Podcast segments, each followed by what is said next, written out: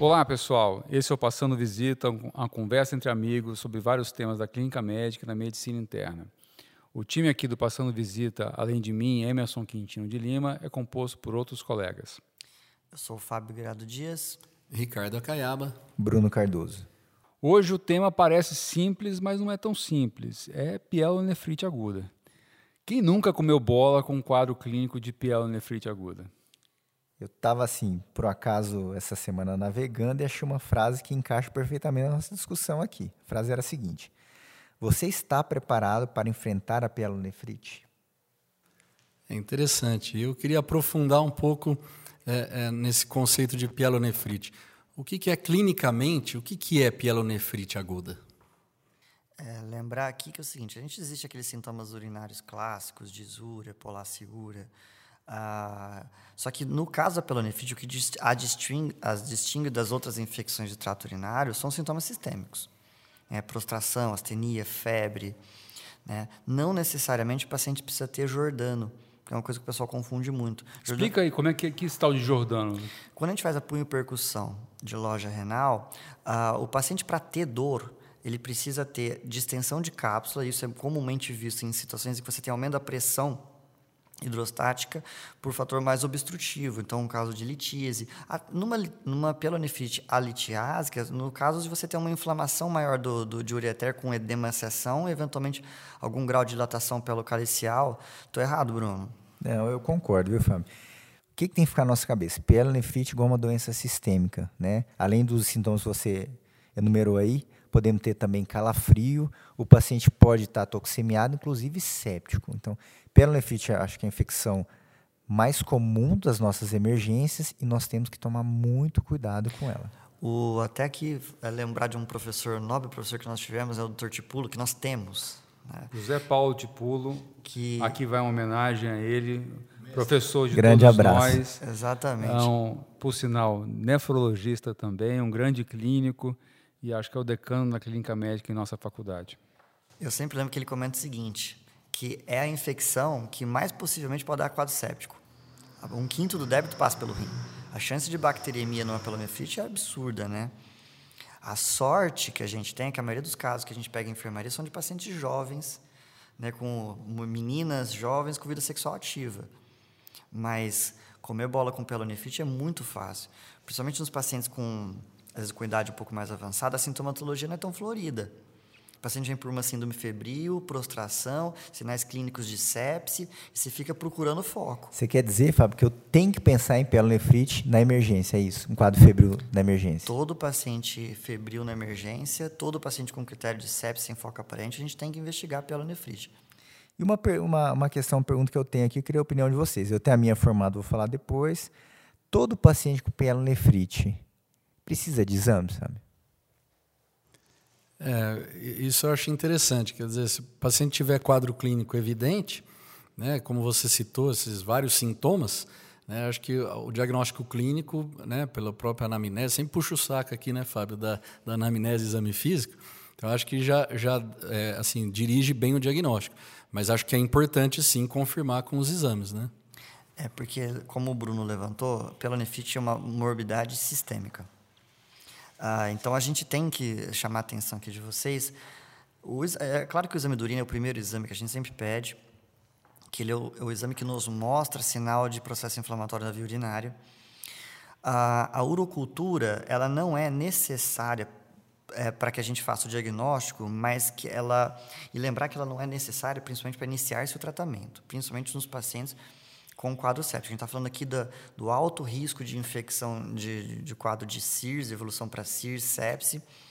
É, então, a gente não precisa esperar a urocultura para começar tratamento de pielonefrite. Assim como no, no podcast passado, o Acaba comentou que a gente não precisa esperar a cultura da artiocentese para tratar uma possível artrite séptica. Acho que é importante reforçar, Fábio, que é importante que ela seja coletada, né? porque ela vai nos guiar o tratamento, não precisa dela para o resultado final para que seja iniciado, mas que ela seja coletada para... E chamar atenção, Bruninho, do seguinte, que de todas as culturas de líquidos que a gente possa coletar, a mais fácil de vir negativa é a urocultura. Né? Porque quando, uh, se o paciente às vezes tomou uma dose de antibiótico, já negativa a cultura de urina. A gente tem que lembrar que o motivo disso é porque a excreção dos antibióticos é via renal, a concentração urinária do antibiótico é muito alta, bem diferente da concentração sérica. Então, o que a gente não vê, por exemplo, pacientes com sepse que tenham a culturas com germes resistentes ou antibiótico terapia em uso não negativa a hemocultura, não negativa um aspirado traqueal, mas, vezes, mas a urocultura eventualmente negativa. É, Bruno, comenta um pouquinho aí sobre urina 1, que acho que é um exame super simples, está presente em qualquer emergência, é fácil de fazer, é barato, né?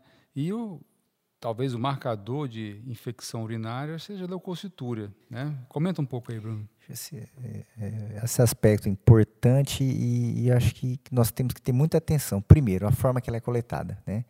A forma correta, né, a mais adequada de se colher uma urina não seria aquela primeira urina da, da manhã, você desprezar o jato inicial, colher o jato médio. Só que num ambiente de emergência, nós estamos discutindo aqui, dificilmente o paciente vai estar nessa situação ideal. Né? Lembrar de fazer né, uma asepsia correta, fazer a limpeza correta e colher no, no, no, no no recipiente adequado. E a urina nos dá muitas pistas importantes. O que, que eu vou procurar numa urina infecciosa, Fábio? Você tinha comentado, a doutora Emerson comentou. Presença de leucocitúria, né? Importante. É, é quase, assim, eu praticamente não vejo infecção urinária sem leucocitura, né? Então, assim, esse é para mim é o grande marcador de infecção urinária é a presença de leucocitura. É, acho interessante comentar que quando não tem, exatamente por isso, quando não tem leucocitura, aí tem que abrir o leque do diagnóstico diferencial, mesmo com o quadro clínico sugestivo. Né? Algumas complicações podem evoluir sem leucocitura ali e, e, e, dar um sintoma parecido. Né? A gente, aliás, dá o um nome, né, esse cenário de urina 1 sem leucocitura, com eventualmente uma cultura positiva, de bacteriúria sintomática. É, o, o, Bruninho, uh, você sabe dizer para a gente qual é a prevalência, eventualmente, assim, de pessoas com, com bacteriúria sintomática? Fábio, depende muito da faixa etária, né, de como é, é coletado. Diabéticos e pacientes idosos, a, a, prevalência é muito maior. Mas, assim, além da bacteriúria, acho que, assim, da urina que o Dr. Comentou, acho que uma coisa importante, pessoal, hematúria. Hematúria pode ser um sinal de pielonefrite ou de cistite, principalmente. Então, quando nós temos hematúria com quadro clínico sugestivo de infecção urinária, nós temos que ainda considerar o diagnóstico de infecção urinária como um diagnóstico importante nesse nesse cenário. Mesmo porque, Bruno, muitas vezes o paciente tem infecção urinária e a gente come bola porque ele pode ter infecção urinária e alguma outra patologia do trato urinário junto, que às vezes tá, o paciente está obstruído, tem cálculo, que pode ser o responsável por esse quadro de hematura que você está comentando. Perfeito. E além da urina, para citar os exames que são acho, fundamentais para nós solicitarmos aí da, na emergência, sintomas de quadro sistêmico, de infecção sistêmica, disfunção orgânica, né? Um hemograma extremamente pertinente, sempre procurando leucocitose com predomínio de polimorfos nucleares, lembrando que a leucopenia é um sinal de gravidade em todas as infecções, uma função renal sempre bem-vinda, uma creatinina para avaliarmos tanto a, a disfunção quanto a prévia do paciente, se ele já tinha disfunção renal ou não, um marcador de prova inflamatória, um PCR ou um VHS, dependendo do local onde você esteja, Paciente pielonefrite grave, suspeita de sepsis, uma gasometria com lactato. Né? Vamos avaliar também a plaqueta na, no, no exame de, de hemograma para vermos disfunção é, orgânica e uma dosagem de bilirrubina, totais e frações. Mas a maior parte dos casos de pielonefrite aguda, Bruno, ainda bem, não se comportam com esses casos graves. Né? São casos mais simples, vamos dizer assim, e que a gente consegue trabalhar, às vezes, nem com todos esses exames que você comentou. E aí vem a grande dúvida do plantonista de emergência, frente a um quadro clínico provável de pielonefrite aguda, é se ele deve internar esse paciente ou não. Né? Se ele deve chamar o colega clínico que está na retaguarda do plantão para poder conduzir esse caso uh, internado. E eu lanço para vocês aqui né, quando que a gente deve internar um paciente com provável diagnóstico de pielonefrite aguda? Ainda que a gente queira criar aqui critérios mais formais, é uma coisa muito, é muito subjetiva. Não, mas né? a ideia é essa mesmo, Fábio, é criar assim, subjetiva, qual é a impressão é. de vocês? Então, individualizando, febre, um sintoma simples, vamos começar aí. Febre com sintomas é, sistêmicos característicos, exame de urina com leucocitúria, para muitos é critério para internação. Tá? E a gente encontra esse registro em, em, em literatura. Né? A, quadro que, claro que o quadro clínico de que sugira alguma alteração da, anatômica da via urinária, né, principalmente a dor, né, Jordano positivo, é um critério de internação. Né? Ah, o quadro, o estado geral do paciente, paciente irregular, mau estado geral, devem ser internados necessariamente, ainda que não tenham critérios claros de sepse no, no primeiro momento. Porque aí a questão toda é a seguinte: ah, além da, da, dúvida de quando internar ou não internar, é quando que a gente deve pedir um exame de imagem. Como que a gente, como que a gente estende essa avaliação desse paciente? Então, tem critério formal, Bruno? Tem, Fábio. Assim, é, a avaliação é mais objetiva, né? O paciente que tem já complicações anatômicas é, reconhecidas, por exemplo, ele já tem é, litíase renal prévia, história prévia de abscesso ou história prévia de algum prostatismo, esse paciente precisa ser investigado.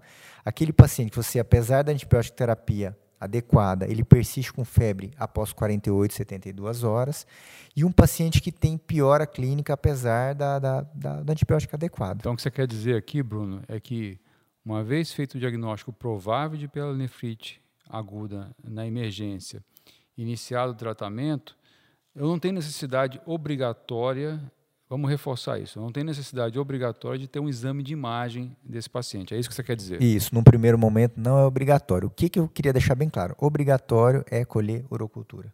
Independente se o paciente vai ser tratado ambulatorialmente ou internado, que ele vai nos guiar no nosso tratamento. Só, só fazendo, voltando um pouco na indicação da internação, lembrando que um sintoma comum é vômito né, e desidratação, então também esse paciente vai ter dificuldade de aderir a um tratamento é, domiciliar via oral inicialmente, e isso é uma coisa frequente na emergência. Né? A gente, às vezes, tem que optar por um tratamento parenteral e aí acaba precisando internar muitas vezes.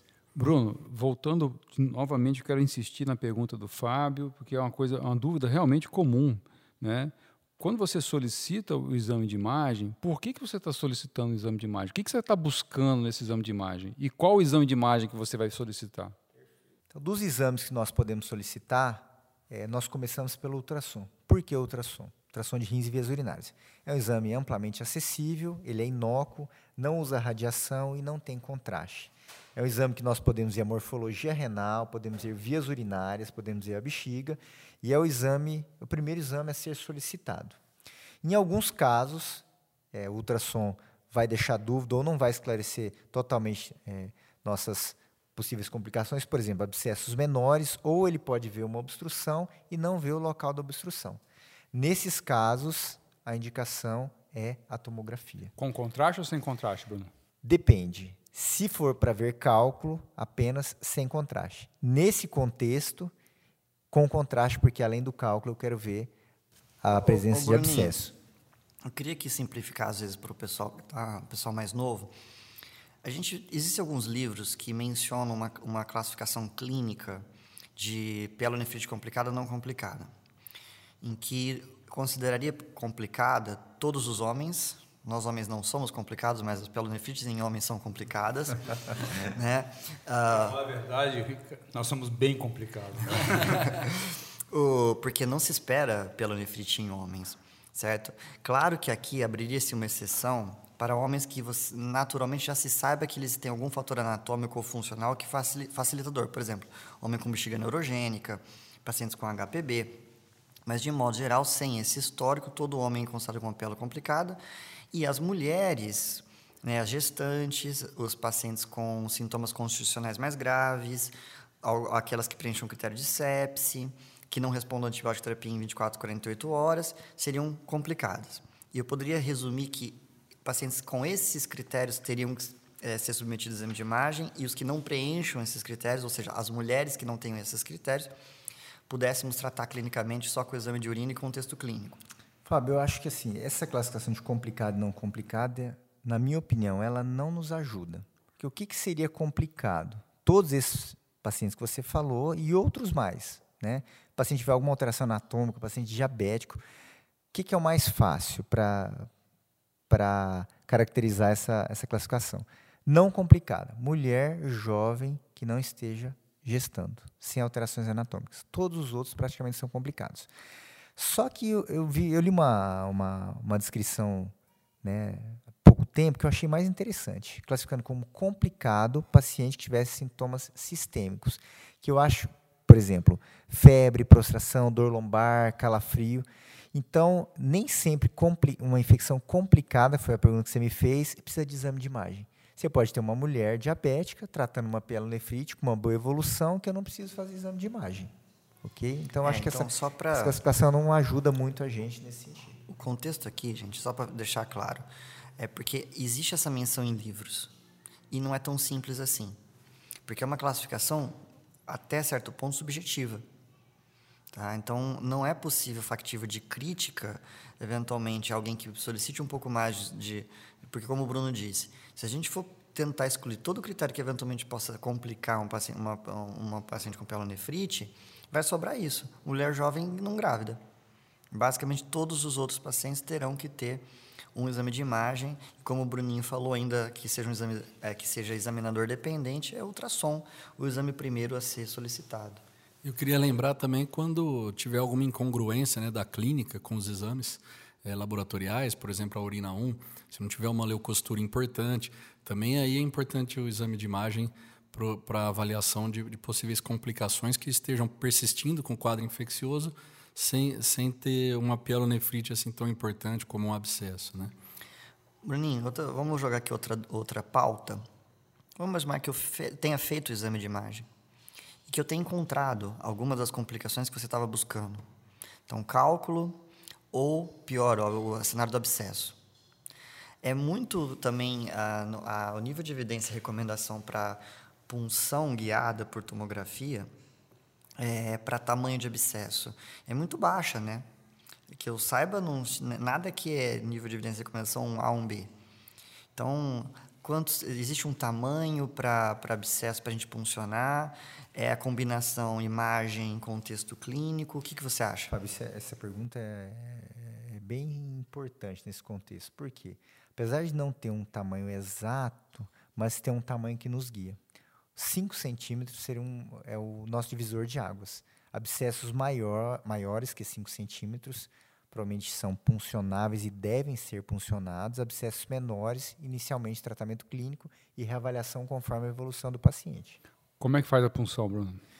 Nós temos a vantagem de termos um serviço que nos disponibiliza a punção guiada por tomografia, que pode ser feito por ultrassom também, mas a tomografia é mais precisa, com resultados muito bons, viu, Fábio? Assim, ajuda tanto na terapêutica como na evolução dos pacientes. Né?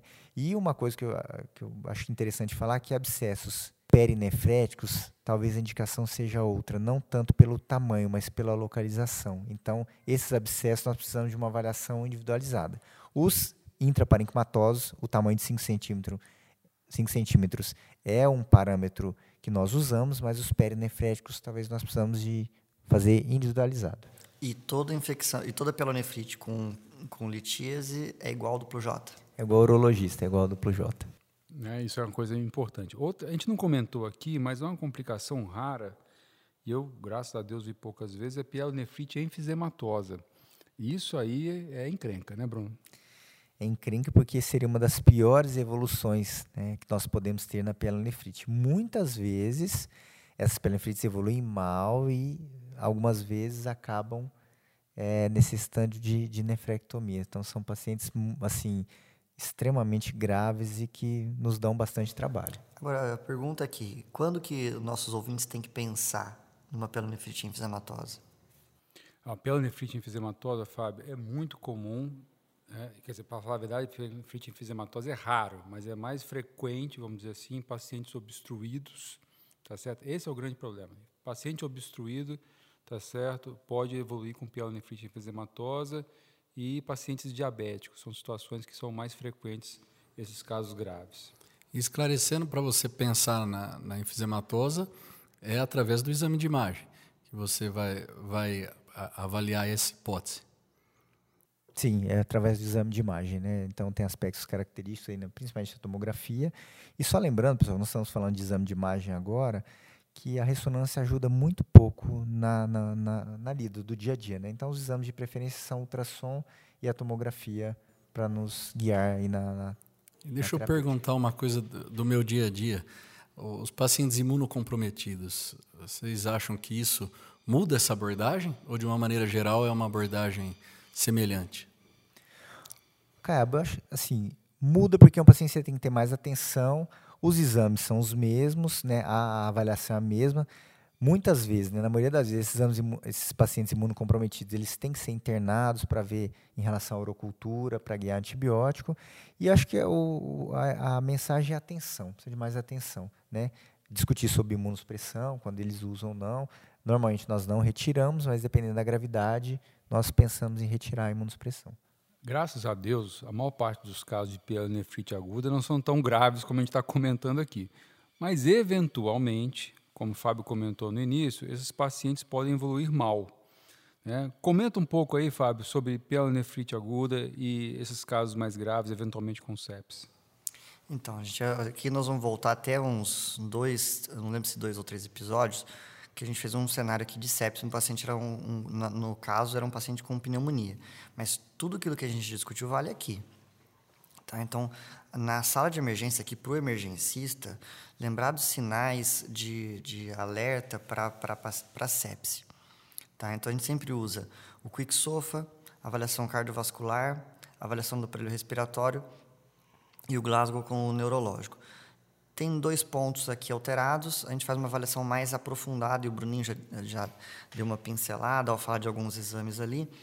Uh, cada sistema orgânico a gente utiliza uma, um exame para avaliá-lo. Então, o hematológico, contagem de plaquetas, função renal, a creatinina, o respiratório na gaso arterial, a relação PO2-FiO2, o sistema cardiovascular, PAM, é, hepático, bilirrubina e o neurológico Glasgow certo? Então, pacientes que tenham ah, dois pontos na avaliação sistemática do SOFA são pacientes considerados graves e a abordagem na sala de emergência obedece ao esquema da sepse. Tá? A gente não pode deixar de tratar a sepse independente de foco. Então, antibiótico precoce na primeira hora e hidratação ah, com 30 ml por quilo hora. E aqui um cuidado, que a gente teve até uma experiência recente num paciente que eu e o Bruno vimos juntos, de, com hiperidratação. Como comumente esses pacientes são pacientes jovens, meninas jovens, a gente acha, muitos acham, que a gente pode abrir volume como se fossem pacientes com quadros de, de choque hipovolêmico. E a gente vê, não raramente, algumas complicações dessa hiperidratação. Você quer contar a história, Bruno? É, isso aí, Fábio, é uma coisa que me incomoda e eu acho que isso tem que ficar bem claro. Pacientes com pielonefrite, eles frequentemente podem ficar sépticos e eles ficam inflamados. Né? Essa é, acho que é a questão aqui. Né? Eles fazem disfunções orgânicas em vários órgãos e fazem função de endotélio também. Então, assim, a abordagem inicial, volume, inicialmente, você é agressivo com volume. Depois disso, o paciente continua hipotenso, com sinal de hipoperfusão, iniciar precocemente vasopressor. Acho que essa é a ideia. E evitar hiperidratação. É muito comum nós termos pacientes na enfermaria que, apesar de jovens, igual você falou, jovens sem comorbidades, eles estão edemaciados, eles fazem derrame pleural, eles ficam congestos, ficam dispneicos, e depois nós temos que correr atrás. Tudo que você deu de volume de excesso, nós temos que tirar depois.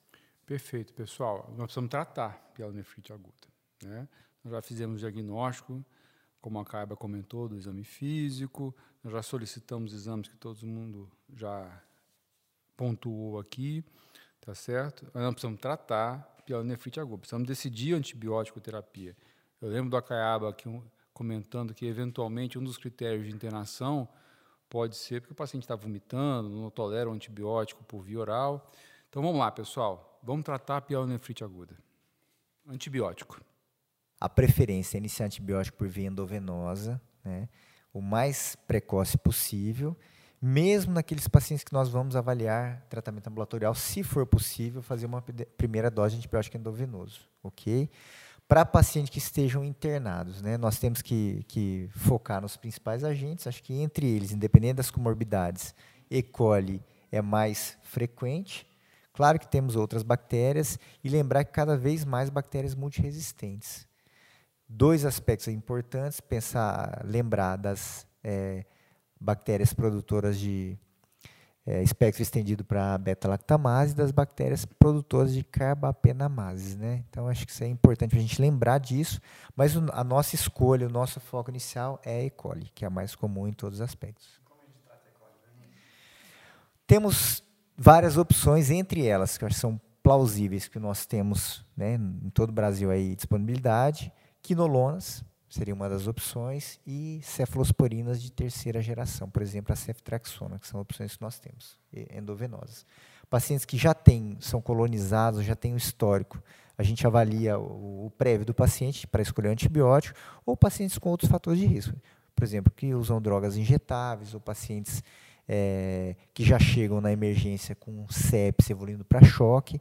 Esses pacientes, normalmente, nós cobrimos, além de estáfilo, para uso de drogas, cobrimos é, é, tanto pseudomonas como as ISBL, que eu falei. Então, ou uma piperacilina tazobactam ou um carbapenêmico. Bruno, o é, que, que você acha da utilização de aminoglicosídeo? Porque alguns protocolos hospitalares, além de quinolona, eles fazem, e do, da cefalosporina de terceira, eles mencionam aminoglicosídeo, que é um antibiótico que tem boa penetração tissular renal. É, e, e, outra coisa, já jogar duas perguntas de uma vez, pode? Claro. É, Existem alguns artigos mencionando, para casos de abscesso, então, independente do agente infeccioso, como carbapenêmico sendo indicação inicial. O que, que você acha disso? Então, domínio glicosídeo e de carbapenêmico. Lembrando que o Bruninho acabou de comentar aqui, gente, da, que na maioria dos locais vocês têm disponível as quinolonas e os, as cefalosporinas de terceira é uma boa escolha para Pelenefit, desde que nós conseguimos que nós observemos alguns fatores. Por exemplo, paciente jovem com função renal normal, boa escolha. Paciente idoso, não seria uma escolha tão adequada, porque mesmo com a função renal normal, um paciente já de risco para insuficiência renal, pela, pela fragilidade, pela própria idade. Quanto à penetração, excelente, né?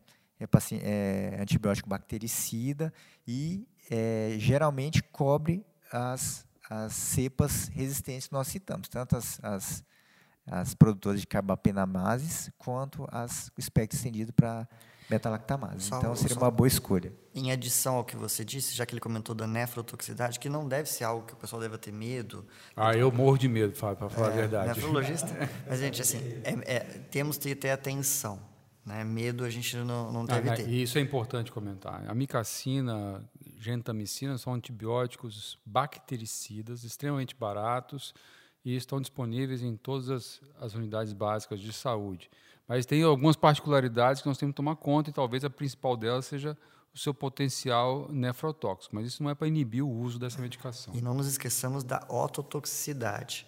Né? Então, principalmente cuidado aqui, já que vocês trouxeram um nicho de pacientes, que são os pacientes com doença renal, paciente entubado.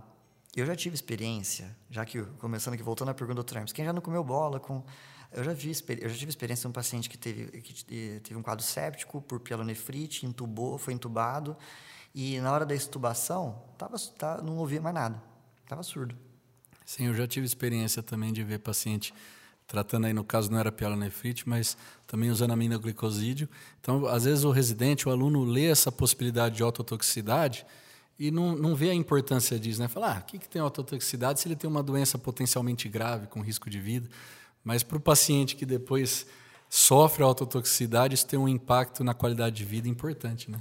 Oh, Bruno, só voltando, né? Então, e o que você acha dos carbapenêmicos para paciente com abscesso? Existe, existe de fato é, alguma lógica de você usar o carbapenêmico como primeira escolha para paciente com abscesso renal? Você leu alguma coisa sobre isso? Fábio, acho que assim é uma, é uma interpretação. Por quê? É, dificilmente nós vamos diagnosticar abscesso no primeiro momento. E nós já entrarmos com carbapenêmico, são antibióticos extremamente, né, além de, de caros, são antibióticos reservados para casos especiais, acho que não seria uma boa ideia. Agora, assim, pacientes mais graves com choque poderia ser uma opção boa, né? Abscesso, não sei, comecei com cefalosporina terceira geração, ou ciprofloxacina, boa evolução do paciente, cultura sensível, o que, que vai mudar? Tem que trocar antibiótico? Não. O que vai mudar é o tempo de tratamento. Mas, pessoal, graças a Deus, de novo, pielonefrite aguda não é essa encrenca toda que esses dois estão querendo botar para vocês aí, tá certo? Vocês começaram antibiótico, muitas vezes a primeira dose é endovenosa, tá certo? Alguns casos pode ser por via oral, como já foi dito aqui, mas nós vamos dar prosseguimento agora no tratamento Antes de prosseguir, desse paciente. Só, só uma visão rápida e, e prática, Emerson. É, se você vai dar a primeira dose ou se você pretende dar uma alta precoce, isso influencia? Assim, seria interessante a quinolona para poder depois usar via oral? Isso, é isso Ou que eu você inicia mesmo com uma cefalosporina de terceira e depois troca para uma quinolona via oral? O que, que vocês preferem Então, nisso? o que, que vocês querem dizer aqui, o que acaba quer comentar, é estratégia terapêutica após a primeira abordagem na emergência. O que, que nós vamos fazer para frente agora, Bruno? Para casa, acaba, a, com pielonefrite, uma infecção grave, a preferência são as quinolonas, né? Eu posso fazer uma primeira dose, um aminoglicoside, uma cefalosporina de terceira, por exemplo, ceftriaxona, e dar alta com a quinolona. Mensagem: esse paciente precisa ser revisado e a cultura precisa ser checada. Isso é importante. Uma boa evolução clínica, é, enfatizando os aspectos de aceitação, se ele consegue ingerir via oral, se ele não está vomitando, se tem um nível sociocultural adequado que vai tomar a medicação. Mas para casa, para tratar pielonefrite, a primeira indicação seria quinolona. Não tem problema iniciar Não, com outro antibiótico endovenoso e depois dar alta com a quinolona. não. Isso pode ser feito. Principalmente se isso for feito guiado por cultura, não tem problema. Ô Emerson, você que pega os pacientes internados lá na, na clínica médica depois né, da avaliação de emergência, é, aí você pega às vezes o resultado da urocultura. E aí talvez nem sempre o, o antibiótico que está sendo usado está lá como um sensível, né? E aí, essa batata quente agora? Pô, cara, eu achei que você fosse fazer uma pergunta mais fácil do que essa, para falar bem a verdade. Bom, então o que, que acontece, pessoal? Nós decidimos, nesse caso que eu acabo de comentando, de internar o paciente. Então, esse paciente internou, foi optado por eventualmente utilizar ceftriaxona endovenosa, lembrando que a cultura pode sair eventualmente em, em dois dias, e 48 horas acaba. Isso é uma coisa importante. Né? Nós temos protocolos de deshospitalização do paciente. Então, as operadoras de saúde buscam dar alta precoce para esses pacientes. E mesmo no SUS também, a gente pode dar alta precoce. E, eventualmente, esse paciente teve alta, acaba sem o resultado da cultura ainda. Né? Então, reforçando o que o Bruno comentou, a importância da gente colher a urina 1 e a urocultura. Mas vamos supor, Caba, que a, a cultura saiu, mesmo internado ou fora do hospital, e veio uma bactéria que não é sensível ao antibiótico ministrado. Nós vamos tentar ver o espectro da urocultura e tentar modificar o antibiótico adequadamente. Acho que essa, isso é uma coisa que a gente tem que, que relembrar. Então, assim, pessoal, atender um paciente, a hipótese diagnóstica é pielonefrite aguda, de novo, como o Bruno comentou no início, colha urocultura. Se a suspeita é pielonefrite aguda, tem que ter urocultura na minha visão de clínico aí do dia a dia. O, agora, o, o que é mais difícil, que eu acho que está ficando mais polêmico hoje em dia, é tempo de tratamento. Porque isso, aqui, é- nós não vimos aqui problema na troca do antibiótico, claro que lembrar sempre de cobrar essa urocultura, porque às vezes a gente dá alta sem urocultura, como a Emerson comentou, e a gente esquece de ver e o paciente eventualmente volta mal. Isso é uma coisa importante. Eu queria realmente reforçar isso, porque às vezes o paciente vai na emergência de um hospital, seja SUS ou de convênio, tá certo? Ele colhe a urina 1, o colega começa antibiótico e muitas vezes ele não tem, ele não colhe urocultura. Então assim, pessoal, colhe a urocultura e entre em contato com o seu paciente para poder adequar o antibiótico se necessário. Mas voltando ao, te ao tempo de tratamento, Fábio. É, a- essa é a parte mais polêmica. Tá? E aí eu voltar naquela discussão, Bruno, que a gente colocou, que, ainda que subjetiva, de complicada não complicada. Porque, conversando com os nossos colegas infectologistas, haverá uma tendência no futuro de que você reduza esses tempos de antibiótico terapia, porque o que ainda é consagrado se encontra em livros é que aqueles casos mais complicados que a gente discutiu aqui anteriormente tivessem que ser tratados de 14 a 21 dias e que os casos não complicados de 7 a 14 dias.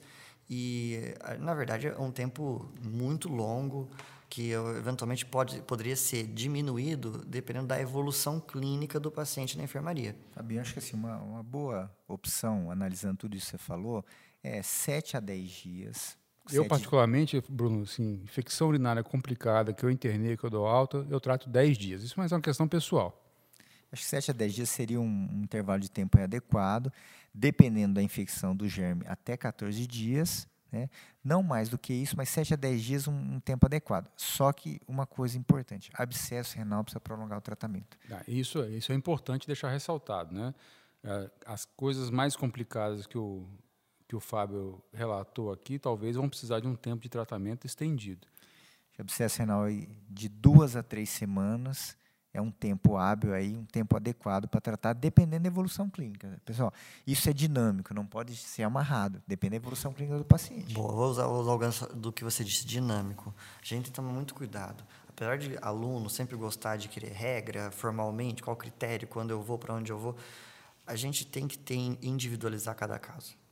Então, o paciente tem lá, tem um, microabscessos. Aliás, só reforçando, um, um abscesso grande não é igual micro, vários múltiplos microabscessos. Tá? Que normalmente microabscessos respondem muito bem ao tratamento clínico, não há necessidade de intervenção, é, de chamar urologista, né, de fazer drenagem é, percutânea, nada disso. Mas teu paciente começou a melhorar, a evoluir bem, ele tinha um preditor de complicação no começo. Então ele tinha algum, ele estava séptico, por exemplo, mas evoluiu muito bem nas primeiras 48, 72 horas não é um critério, então, para que você trate duas, três semanas, como o Bruno está dizendo. Tá? Então, assim, às vezes os critérios de complicação de gravidade admissionais não necessariamente conduzirão o tempo de tratamento. A evolução clínica durante a internação vale muito mais do que a, o quadro admissional. Por isso que o ideal é reavaliar o plano terapêutico diariamente, né, Fábio? Só voltando, o, o, Bruno, comenta um pouco assim, de cuidados que a gente tem que ter com quinolona. O que, que tem surgido aí de precauções com quinolona? É, quinolonas são antibióticos é, disponíveis, com preço acessível, em muitos lugares até no, no, na rede pública, né? só que nós temos que tomar alguns cuidados. Principalmente os efeitos colaterais. Primeiro, é um antibiótico que pode alterar o QT, né? então alterações. Hoje nós tivemos na enfermaria uma paciente com QT longo, então uma, pode causar uma arritmia, né, que é uma arritmia complexa. Eles induzem, né, principalmente pacientes idosos, é, neurotoxicidade, então tem que tomar cuidado com pacientes idosos. Pode até diminuir o limiar de crises convulsivas. Nós tivemos também um paciente com, com crise com quinolonas. Aí, tá vendo? Ó, vocês nefrologistas estavam com medo do aminoglicosídeo? e alguns relatos, Fábio, de pacientes com aumento de incidência de secção de aorta né, com os de quinolonas. Então, assim, é um antibiótico bom, um antibiótico barato, eficaz, mas nós temos que individualizar e tomar cuidado com, a, com as quinolonas. E tem outra coisa que eu não gosto de quinolona, é que também pode induzir ruptura de tendão. Isso me dá trabalho também. Acaba, eu já vi um paciente, isso não é lenda, cara. eu vi um paciente estava na hemodiálise, ele chegou mancando, falando que estava com dor no, no, no tendão aquileu, incapacidade de movimentar o pé, fez um ultrassom, fez um exame de imagem, tinha ruptura total do tendão aquileu por uso de, de quinolona. Você sabe é o warning box do FDA. Você sabe que eu não acreditava nisso e eu aprendi isso com uma paciente transplantada, né? Porque eu fui prescrever quinolona para ela faz muito tempo, para falar a verdade. E ela falou assim, doutor, não prescreva ciprofloxacin. Eu falei, por quê? Porque ciprofloxacin pode romper o tendão de Aquiles. Aí eu falei, não, isso não é verdade. Onde é que você leu isso? Eu falei para o paciente, não, está no DEF, né? Dicionário de Especialidades Farmacêuticas. É uma coisa que existia há muito tempo atrás, e aí eu fui ver na época e estava lá escrito mesmo. Então, isso é uma coisa que me marcou, Caiaba. É, é foi motivo de um e-mail de warning box, né? Do FDA ressaltando isso. Gente, se a gente for ver toda a classe de antibiótico, né? Estavam discutindo a questão do macrolídeo com cardiopatia outro dia num, num box do IMEA, né? Então, é, a gente tem que tomar cuidado com tudo. E uma, que você fez a pergunta lá no começo, Fabinho, só responder aqui, acho que talvez para finalizar o raciocínio, é quando o paciente tem uma bacteriúria assintomática. Acho que isso é um, um aspecto importante. Quando nós tratamos, o que, que seria uma bacteriúria assintomática? Mais do que 10 a quinta unidades formadoras de colônia com a orocultura negativa. Né? e idealmente colhida mais de uma vez, pelo menos duas vezes. Né? Isso é uma dúvida, é, uma, é uma, um assunto recorrente. Sai um, uma revisão do ano passado da Sociedade Americana de Infectologia que eu achei bem interessante. Não mudaram muitas indicações. Seria o quê? Pacientes gestantes, você precisa tratar né, pelo risco de dar prematuridade do parto, e pacientes que vão ser submetidos a procedimentos urológicos tem duas zonas cinzentas: pacientes com imunossupressão, pacientes imunossuprimidos, e pacientes neutropênicos graves. Esses dois pacientes. Qual que é a conclusão desse artigo? Acho que talvez seja o mais recente.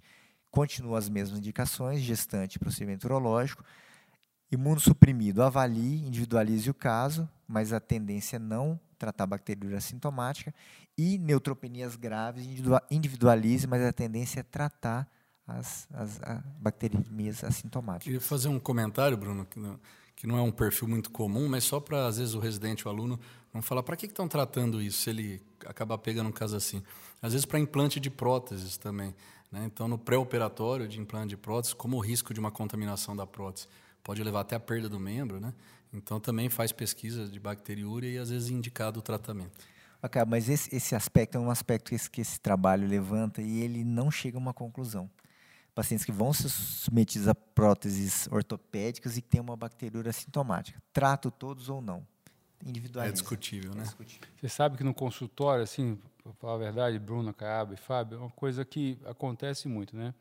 Muitas vezes são aquelas senhoras acamadas, né, que usam fralda, ou aqueles pacientes que trocam sonda vesical a cada três semanas.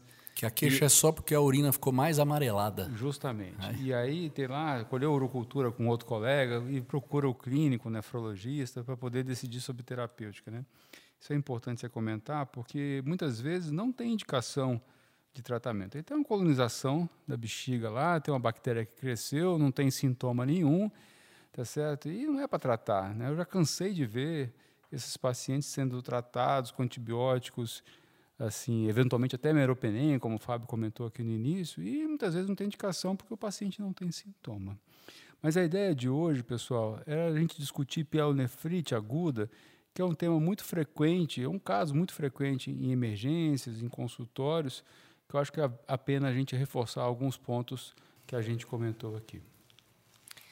Então vamos lá, começar avaliação na sala de emergência. Sempre lembrar dos sinais de alerta que o Bruno gosta de mencionar para pacientes sépticos. O diagnóstico é quadro clínico. Tá? Exame complementar, a gente, a gente tem que simplificar. Exame de urina, é sempre colher exame de urina, como o Emerson comentou, colher urocultura. O Bruno mencionou aqui os critérios para realização de exame de imagem. Tá? O objetivo do exame de imagem, avaliar, avaliar complicações anatômicas, abscesso. Tá? E aí lembrar que a gente mencionou que é pielonefrite com litíase, critério de chamar o urologista para intervenção, duplo J. Tá? E aqui no aspecto final, a escolha da antibiótico terapia, que a gente é, conversou até algumas situações que não são respaldadas pela literatura, que a gente tem um pouco de dificuldade. Eu queria complementar também dizendo, a gente comentou da individualização, então, é, desde o início a gente falou sobre quadro clínico, quando pedir exames de imagem, como o Fábio comentou, é, sumarizou aí, mas o, o importante é a gente estar tá falando de pielonefrite aguda, mas ela não é uma pessoa. Né? A gente está falando como abordar, como tratar a pielonefrite aguda, mas na verdade a gente tem que sempre lembrar que a gente tem que tratar a pessoa, tratar o paciente. Então a gente tem que sempre considerar né, os antecedentes, as comorbidades em conjunto. Então, se a gente tiver esse raciocínio e tratar né, o seu João, a dona Maria, acho que, é, resumidamente, a gente faz essa individualização. Né? E como mensagem final, acho que o, o, o assunto foi muito bem discutido e destrinchado aqui por todos nós. Febre na emergência, tem que pensar em pielonefrite, tem que entrar como diagnóstico diferencial. É uma doença prevalente, uma doença grave. Então nós não podemos deixar passar isso e temos que lembrar sempre. Bom, então eu queria agradecer a atenção de todos aí. Acho que eu, eu aprendi muito hoje aqui. É sempre um, um prazer participar dessa mesa e, e espero a gente se encontrar aí nos próximos episódios. Cada dia que eu venho aqui, pessoal, né, eu aprendo mais, como a Carba falou, uma satisfação estar aqui e é um prazer também ver essa discussão muito rica, trocar experiência e ideia com pessoas né, que eu considero assim extremamente estudiosas, que são exemplos para mim, e para mim é uma satisfação. Eu agradeço a oportunidade. E lembrar aqui, gente, que vocês para vocês mandarem sugestões, a gente está aberto a quadros construtivos, o que vocês querem que a gente discuta uh, eventualmente o que ficou em aberto de, dos temas que a gente já discutiu nos episódios passados, é, a gente vai deixar que vocês nos guiem a partir de agora. É isso aí, pessoal. Esse é o Passando Visita, uma conversa entre amigos sobre vários temas da clínica médica e da medicina interna. Um abraço e até o próximo episódio.